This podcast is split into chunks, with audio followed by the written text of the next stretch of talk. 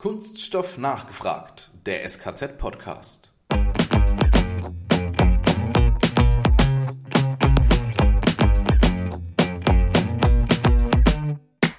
Das heißt, ich prophezeie jetzt, in den nächsten zwei, drei Jahren wird es zu einem neuen Anhang an Bilanzen von Aktiengesellschaften kommen, der so ähnlich gehandhabt wird wie diese Umwelt- und Nachhaltigkeitsreports. Und damit ist auch natürlich Schluss mit der schlechten Datenqualität.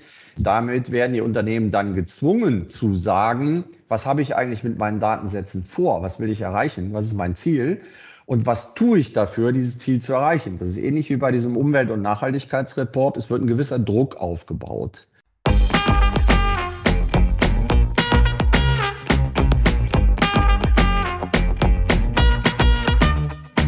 Hallo und herzlich willkommen zu einer neuen Folge von Kunststoff nachgefragt dem SKZ-Podcast. Heute mit einem Thema, das die Branche wirklich massiv umtreibt, und zwar die Digitalisierung, aber irgendwie das Ganze gefühlt noch nicht so wirklich ins Rollen kommt. Alex, wie siehst du das? Irgendwie hängt es noch, ne? Deswegen, wir hatten jetzt schon ein paar Folgen zum Thema Digitalisierung, häufig mit dem Bildungsbezug, da kommen wir ja auch her. Jetzt wollen wir uns mal wie soll ich sagen, tiefer in die Daten stürzen. Und das wird interessant, weil wir haben uns dazu einen Gast eingeladen, der wesentlich mehr Ahnung hat als wir beide zusammen. Also kommen wir dem Ganzen vielleicht ein bisschen auf die Schliche. So ist es. Es geht ums Thema Digitalisierung, Chancen und Hindernisse. Und zwar mit unserem Gast Thomas Fröse von der Firma Atlantec und einem guten Partner des SKZ. Thomas, hallo, schönen guten Morgen. Hallo, einen wunderschönen guten Morgen. Thomas, ganz zu Beginn stellen sich unsere Gesprächspartner immer kurz selbst vor. Wer bist du? Was machst du? Wie hat's dich in die digitale Welt verschlagen? Das wäre auch von deiner Seite schön, wenn du unseren Zuhörerinnen und Zuhörern einen kurzen Einblick in deine Person geben könntest. Ja, ich bin von Hause aus Chemieingenieur, bin relativ früh in die Automatisierungstechnik reingerutscht, wie das immer so passiert. Ähm, bin heute Geschäftsführer der Firma Atlantec. Wir sind einer der Treiber, würde ich mal sagen, von Digitalisierung in der produzierenden Industrie. Und ich bin Vorsitzender des Richtlinienausschusses Big Data beim VDI, VDI GMA. Und wir haben da auch eine sehr schöne Richtlinie erarbeitet mit einigen Industriepartnern, unter anderem ja auch dem SKZ. Wenn einer tief in der Digitalisierung und in den Daten drinsteckt, dann bist du es. Danke. ich, ich will auch gleich mal einsteigen, weil Digitalisierung ist ja eines der absoluten Hype-Themen gerade in, in unserer Kunststoffindustrie. Ähm, vielleicht kannst du uns einen kurzen Abriss geben, wo stehen wir heute und wo sollen wir deiner Meinung nach hinkommen? Also man muss den Markt sehr differenziert betrachten. Am weitesten ist eigentlich die kunststoffproduzierende Chemieindustrie. Das heißt, im Bereich Polyurethan, äh, Polyethylen, Polypropylen, Polyvinylacetat Herstellung, da gibt es tatsächlich einige sehr erfolgreiche Projekte. Interessant ist auch da zu beobachten, dass der Schwerpunkt tatsächlich in den arabischen Ländern und Asien liegt und weniger hier in Europa. In Europa habe ich letztens im Chem Manager gelesen, dass bisher so über 80 Prozent der Manager immer noch sehr, sehr kritisch sind, was Digitalisierung von den Prozessen angeht. Warum auch immer, Use Cases gibt es genug. In der mittelständischen Kunststoffindustrie ist die Lage regelrecht katastrophal. Das heißt also, da ist eigentlich ein Rückstand von 10 bis 15 Jahren festzustellen. Das heißt, im Wesentlichen ist im Mittelstand die Digitalisierung kaum erfolgt. Und das wäre natürlich wünschenswert, dass wir den Rückstand aufholen. Denn äh, es gibt da ja Hinweise drauf, dass man damit im Grunde den Profit fast verdoppeln, auch den Unternehmenswert fast verdoppeln kann. Und ähm, das wäre natürlich wünschenswert, wenn gerade der deutsche Mittelstand diesen Rückstand auch so schnell wie möglich aufholen würde. Also das würde ich mir wünschen. Man spricht ja in dem Zusammenhang auch häufig von der fehlenden Inwertsetzung der Daten. Ist unser Problem jetzt aber tatsächlich, dass wir unheimlich viele Daten sammeln, diese aber überhaupt gar nicht verwerten und nutzen und jetzt noch dazu Thema Wert gar nicht wissen, was diese Daten eigentlich überhaupt wert sind? Ja und nein. Auch das ist nicht so einfach zu beantworten. Auf der einen Seite werden tatsächlich planlos massenweise Daten gesammelt. Insbesondere natürlich Maschinendaten. Klar, da hängen Automatisierungssysteme dran. Da ist es relativ einfach, die aufzuzeichnen. Aber alle anderen Daten, die relevant sind für die Produktion, die werden nicht oder nur schlecht erfasst. Man könnte im Grunde sagen, dass planlos die falschen Daten gesammelt werden. Der richtige Weg wäre tatsächlich der, dass man sich erstmal Gedanken macht, was will ich eigentlich erreichen? Und dann natürlich gezielt diese Datensätze, die für diesen Anwendungsfall dann notwendig sind, auch erfassen würde. Und das ist absolut nicht der Fall. Mhm. Das ist spannend. Das heißt, wir, wir sammeln Daten, weil wir es können, freuen uns, juhu, es funktioniert, ja. aber dann haben wir es mal und gehen keinen Schritt weiter. Ja, es geht sogar so weit, wir hatten mit ähm, Maschinenanbietern auch Diskussionen, die sagten, ja, wir haben alle Maschinendaten. Ich sage, gut, das hilft mir aber wenig, ich brauche die Qualitätsdaten. Und dann kommt von denen, ja, da kommen wir nicht dran, die sind beim Kunden. Das ist Projekt eigentlich schon tot mit, weil ich muss ja wissen, was rauskommt. Richtig, das ist wie wenn ich nur eine, eine Seite sehe, ne? Und die andere genau, ist komplett ja. Blackbox. Ja, genau. Was, was müsste denn noch passieren, damit wir in der Lage sind, aus der Datenflut, die wir ja inzwischen gerade in den Maschinendaten haben, einen Mehrwert zu generieren? Das allererste, was passieren muss, ist, dass man sich klar macht, wo man selber ein Problem hat. Das heißt also, wenn ich einen Mittelständler habe, der ein Produkt herstellt, dann hat er ja bestimmte Probleme in seiner Produktion. Beispiel, er hat einen zu hohen Ausschuss. Das muss er ganz klar benennen. Und da muss er sich überlegen, was brauche ich, um festzustellen, welche Ursachen dieser Ausschuss hat? Und muss dann einem systematischen Ansatz folgen. Das ist ja das, was ich gerade schon mal erwähnt habe mit dieser Richtlinie VDI 3714, die wir da erarbeitet haben. Da ist sehr genau beschrieben, wie man systematisch konsequent einen digitalen Zwilling dafür aufbauen kann und damit natürlich Erkenntnis über die Ursachen dieses Problems, also zum Beispiel dem zu hohen Ausschuss, auch gewinnen kann und das Problem dann auch lösen kann. Was steht denn dann, wenn man es doch eigentlich doch jetzt dann auch dann schon in der Norm drin hat und die das ja auch so ein Stück weit vorgibt, was steht denn dann der digitalen Fertigung überhaupt noch im Weg? Also häufig spricht man ja oder man hört auch immer von dem Begriff Vendor-Login.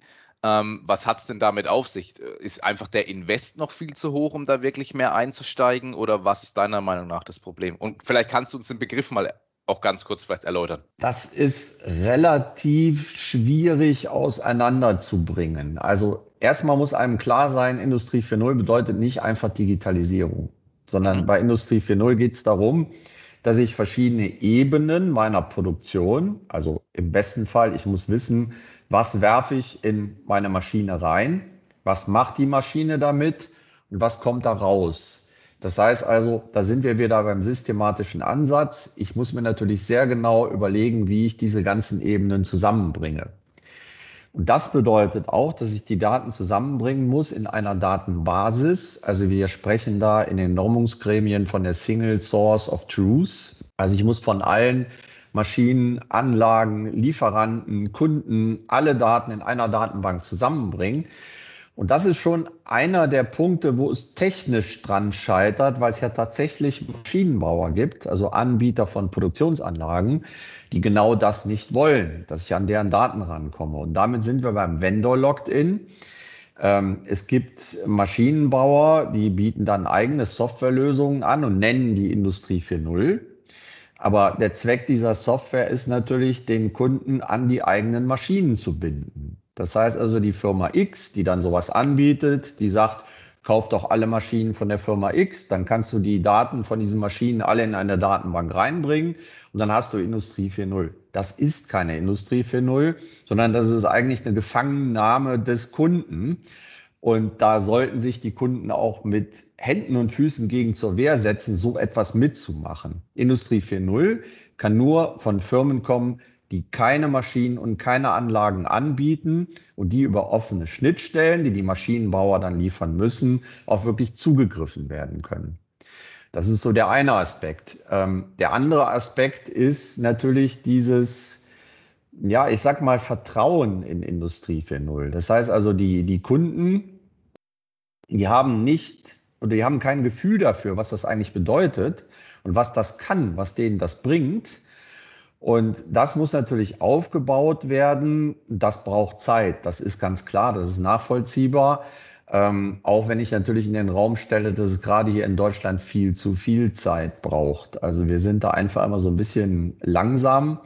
Äh, wenn ich mit Asiaten spreche, dann fragen die, okay, was kostet das? Was bringt das? Kannst du mir das garantieren? Okay, go. Dann habe ich eine Entscheidung nach drei Tagen. In Deutschland habe ich die Entscheidung teilweise nach fünf Jahren noch nicht. Du hattest jetzt gerade was ganz Wichtiges angesprochen, und zwar dieses Thema der, ich nenne es mal Schnittstellenproblematik. Also sprich, mhm. äh, wir sammeln viele Daten von verschiedenen Herstellern, aber die können alle nicht miteinander kommunizieren. Also nicht die Hersteller, sondern die Daten können nicht miteinander kommunizieren. Und das ist ja eigentlich total interessant, weil genau da kommt ihr von Atlantec und wir vom SKZ ja ins Spiel. Und da kommen wir ja auch gemeinsam ins Spiel. Also Stichwort unserer SKZ-Modellfabrik beispielsweise, wo wir ja genau dieses Problem ja angehen und damit ja auch genau den Finger mit euch auch unter anderem gemeinsam in die Wunde legen, wie man so schön sagt. Ja, auf jeden Fall. Das ist auch ein ganz wichtiger Aspekt. Ich meine, theoretisch sollte das heute alles einfach zu lösen sein, weil es gibt ja Standards wie zum Beispiel OPC UA, das ist ja ein Kommunikationsstandard. Wenn jeder Hersteller einer Maschine sich daran gewöhnen würde, wirklich auch OPC-UA-Schnittstellen zur Verfügung zu stellen, dann wäre das ganz einfach zu lösen. Nur das ist natürlich nicht der Fall. Also wir operieren auch in unseren Projekten mit circa 400 verschiedenen Schnittstellen. Teilweise historisch gewachsen, klar, das sind Dinge, die werden heute nicht mehr gebaut. Aber teilweise werden die heute immer noch ausgeliefert. Da gibt's ja Modbus, Modbus TCP, Profibus, da gibt's ja eine ganze Reihe von verschiedenen Protokollen, die dann teilweise sogar verschlüsselt werden, damit keiner daran kommt. Ne? Also das ist eine völlig absurde Situation, in der wir uns befinden. Und das ist Geldverbrennung. Vor lauter Bus versteht man fast nur Busbahnhof, gell, Alex? Ja, ja, ja versteht nur Busbahnhof, auf ja. jeden Fall. Ja, aber, aber, aber was klar ist, ne, gerade mit dem, mit dem Vendor-Login, der, der kann tatsächlich, der ganzen Idee ist natürlich dahin, wenn man die Kompatibilität nicht stellt, ne, weil ne, ich kann dem Kunden versprechen, alles super kompatibel, solange du nur meine Dinge kaufst. Ähm, super, ne? Aber der wahre Gedanke, dass alle Daten zusammenlaufen und ich daraus den Mehrwert generiere, der ist natürlich dann dahin. Genau. Der ist auf jeden Fall dahin. Und ich kann auch jedem Endkunden nur empfehlen, die Lieferanten da entsprechend unter Druck zu setzen und zu sagen, ich kaufe diese Maschine nur, wenn OPC UA vorhanden ist und ich offen und transparent auf alle gemessenen und erfassten Daten zugreifen kann. Das wäre eine Lösung was kommt zuerst? Gibt es eine einheitliche Schnittstelle oder lernen die Schnittstellen ordentlich miteinander zu, äh, zu kommunizieren? Was ist da deine persönliche Meinung? Also der Trend ist im Moment ganz klar in die Richtung einer einheitlichen Schnittstelle. Und ähm, die, ich sag mal, nicht so guten Aktivitäten einiger Maschinenbau oder Lieferanten, die werden letztlich scheitern. Denn eins ist klar, derjenige, der zuerst sein System öffnet, der ist am Ende der Gewinner, weil das bei den Kunden natürlich auch gut ankommt. Ne? Mhm. Also quasi die wirkliche Kompatibilität als Verkaufsargument. Ja, ja, das wird kommen, auf jeden Fall. Ist ein interessanter Ansatz. Bin ich, bin ich gespannt, wer da den, den ersten Stein ins Wasser wirft. Wir haben neulich eine ganz interessante Studie gelesen zum Thema maschinelles Lernen. Und ähm, da warst du auch direkt beteiligt. Kannst du da kurz ein bisschen was erzählen? Worum geht es genau? Was habt ihr untersucht? Was passiert in der Studie? Ja, wir sind Mitglied in einem relativ großen Technologieprojekt des BMWI. Und wir haben in diesem Projekt versucht, den Wert von Daten zu ermitteln. Also wirklich den Datenbestand eines Unternehmens letztendlich in die Unternehmensbilanz einzubringen. Das ist ein ganz neuer Ansatz.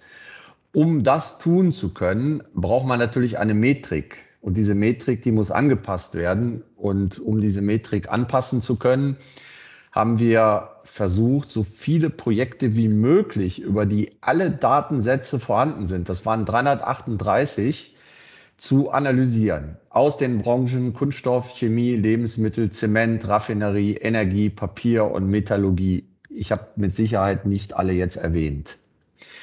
Und wir haben über alle Beispiele hinweg eine mittlere Einsparung von 2,87 Prozent des Umsatzes erzielen können und zusätzlich noch eine Energieeinsparung in der Größenordnung von 8,35 Terawattstunden pro Jahr. Das sind etwa 1,6 Prozent des Energieverbrauchs der Bundesrepublik. Das muss man sich klar machen. Das ist sehr viel.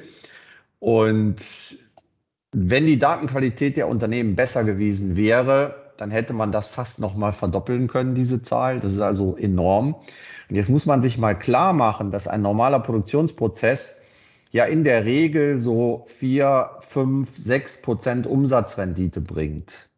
Und wir verdoppeln die ja fast durch diese Maßnahme, was dann letztlich bedeuten würde, dass wenn ein Unternehmen diese Industrie für Nulllösung über alle Produktionsprozesse ausrollen würde, sich der Unternehmenswert fast verdoppeln würde. Also das muss man sich klar machen mit einem Investitionsvolumen, was im Verhältnis dazu relativ gering ist.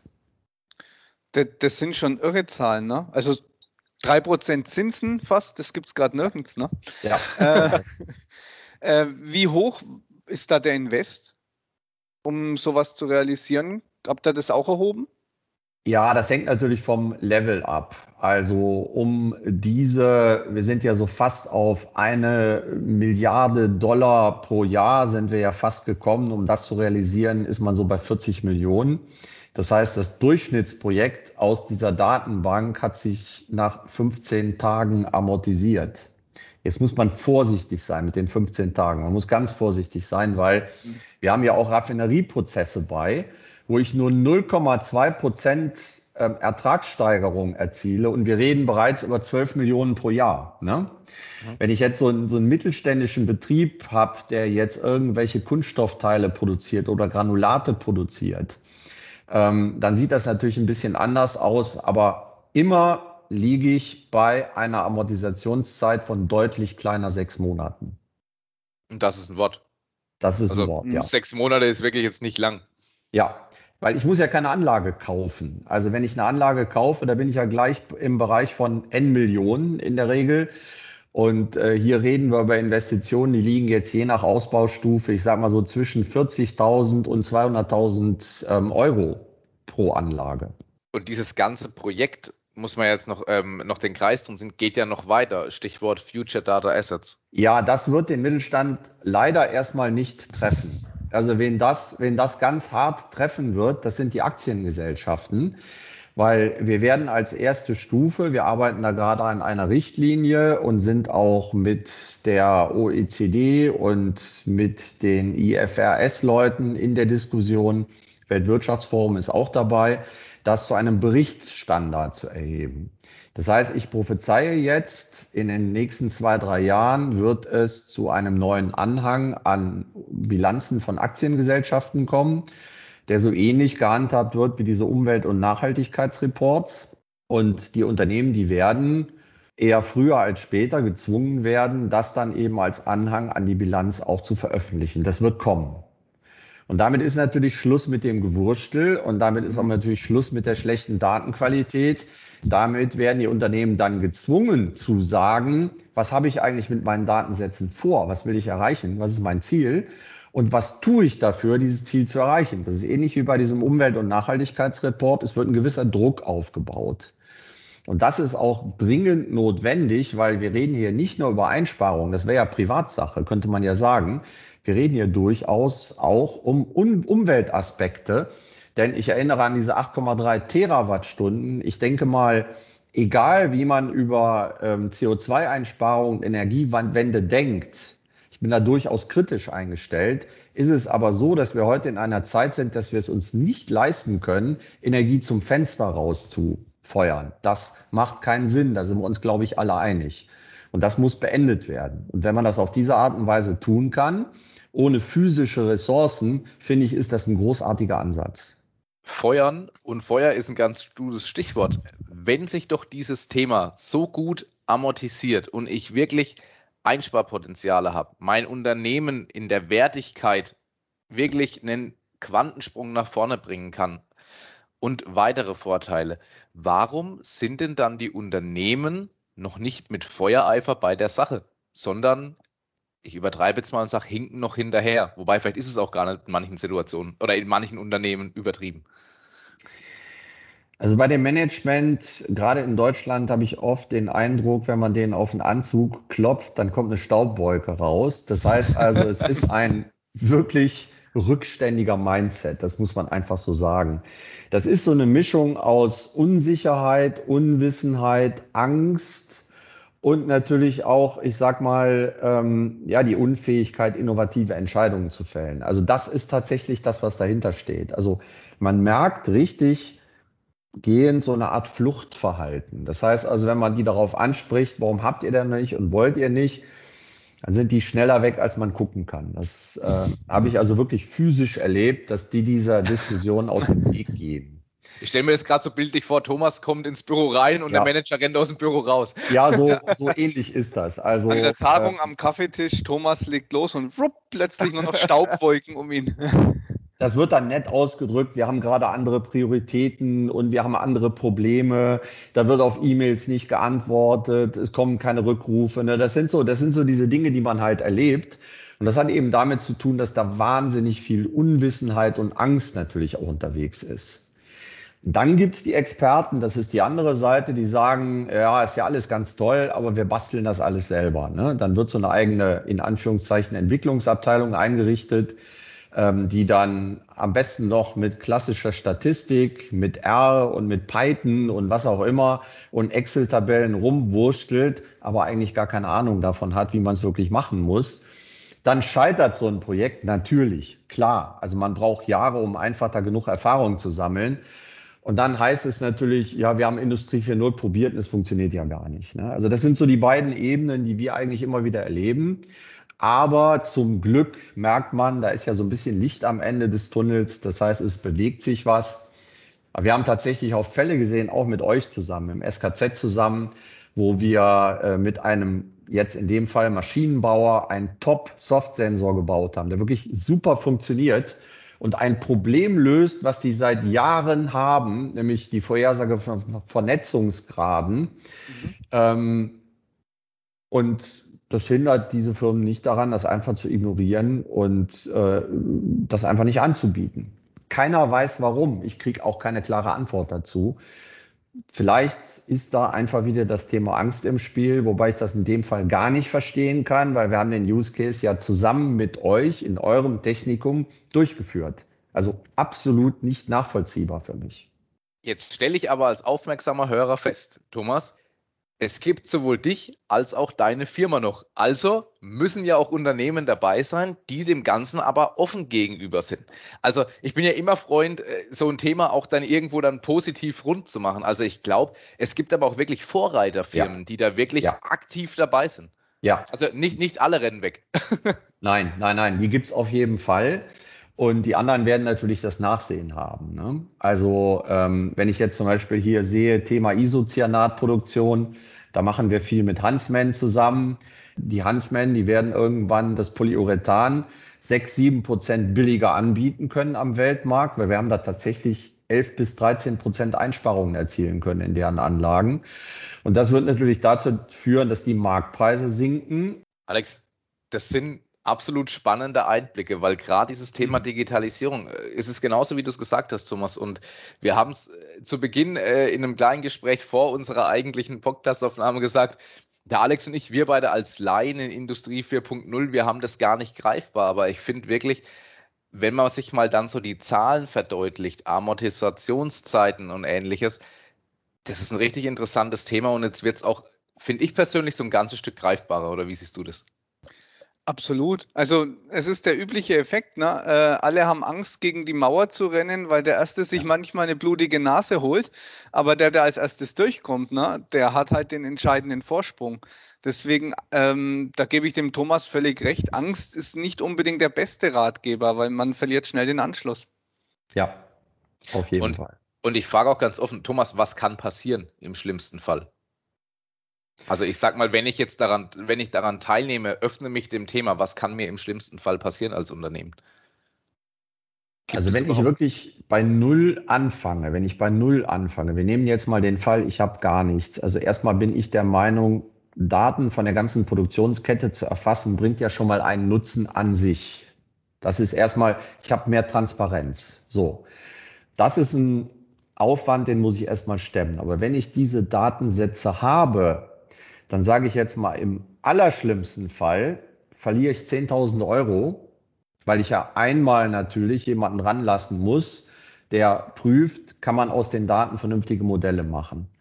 Und wir sind ja auch mit dem eigenen Interesse dann auch so ausgelegt, dass wir dann sagen, wenn das nach dieser, ich sag mal, ersten kleinen Studie zu keinem Ergebnis führt, dass wir dann sagen, nee, wir brechen jetzt ab an der Stelle, macht doch bitte noch dies und das, baut hier und da noch ein paar Sensoren ein, dann wird das beim nächsten Mal funktionieren. Das heißt, das Risiko ist fast null. Das ist, das ist jetzt ein sehr schöner Abschlusssatz, nämlich, ähm, weil genau darauf wollte ich raus. Was kann mir im schlimmsten Fall, passieren? Ja, ich verliere einen kleinen Betrag an Geld, wirklich ein kleiner Betrag, ähm, bekomme aber selbst in diesem Fall eigentlich meine Optimierungspotenziale aufgezeigt. Und ja. das bringt mich als Unternehmen ja dann schon wieder voran und ich habe eigentlich schon wieder was gewonnen. Jetzt sind wir auch schon mit Blick auf die Uhr schon am Ende unseres äh, Podcasts und ganz zum Schluss, bevor es aber wirklich zu Ende geht, kriegen unsere äh, Gesprächspartner immer noch die Möglichkeit, so ihre, ihren Wunsch, ihren Gedanken für die Zukunft zu äußern. Äh, Thomas, was ist denn äh, dein Wunsch für die Zukunft im Bereich der Digitalisierung, im Bereich, ich nehme nochmal das böse Wort Industrie 4.0 in den Mund. Ähm, wie wie soll es da weitergehen? Was würdest du dir wünschen?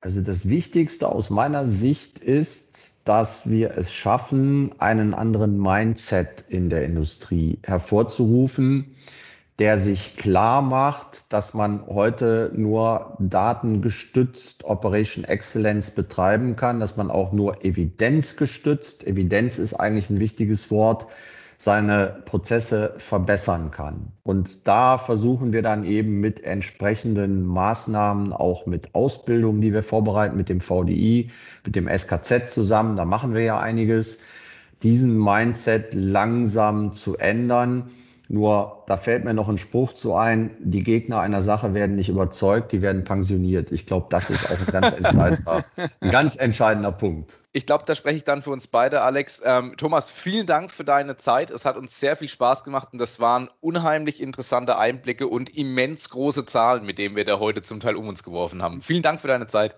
Danke ja, dir. Ich danke euch auch. ja, Alex und uns beiden. Uns bleibt wie immer zum Schluss eigentlich nur noch eins. Kunststoffwissern zur Selbstverteidigung.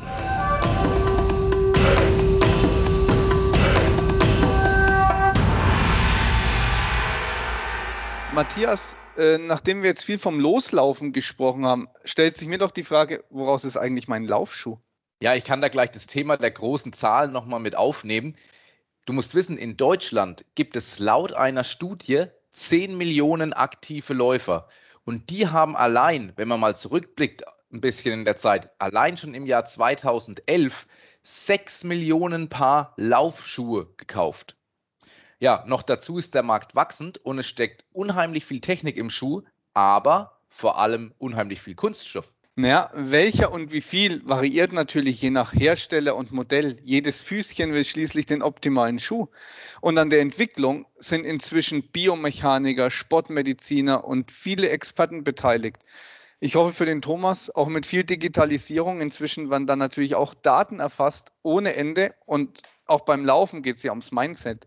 Das Entscheidende, wie du sicher weißt, ist natürlich die Sohle. Und hier gibt es viele verschiedene Systeme, Luftpolster, Silikongele, Vollmaterial, verschiedene Dämpfungsgrade für verschiedene Fußbereiche und so weiter. Aber zurück, aus was ist es eigentlich meistens? Ja, sehr häufig wird das sogenannte EVA verwendet, Ethylene Vinylacetat Copolymer.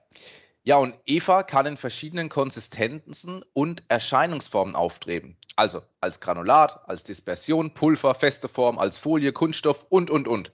Und eine besondere Eigenschaft von Eva ist, dass es besonders wärmebeständig ist und eine sehr hohe Haltbarkeit aufweist.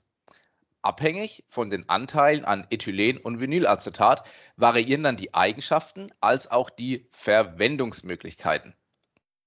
Grundsätzlich ist Eva also sehr beständig gegen Säuren wie Salzsäure, Salpetersäure oder auch Schwefelsäure. Und durch Alkohol, Wasserstoffperoxid oder Kohlenwasserstoff, da nimmt der Stoff auch keine Schädigungen an. Gleiches gilt ja auch für die UV-Strahlung und da wir ja bekanntermaßen draußen im Freien joggt, ist es auch ganz gut wichtig, äh, ganz wichtig. Dadurch kann man das Material dann auch sterilisieren.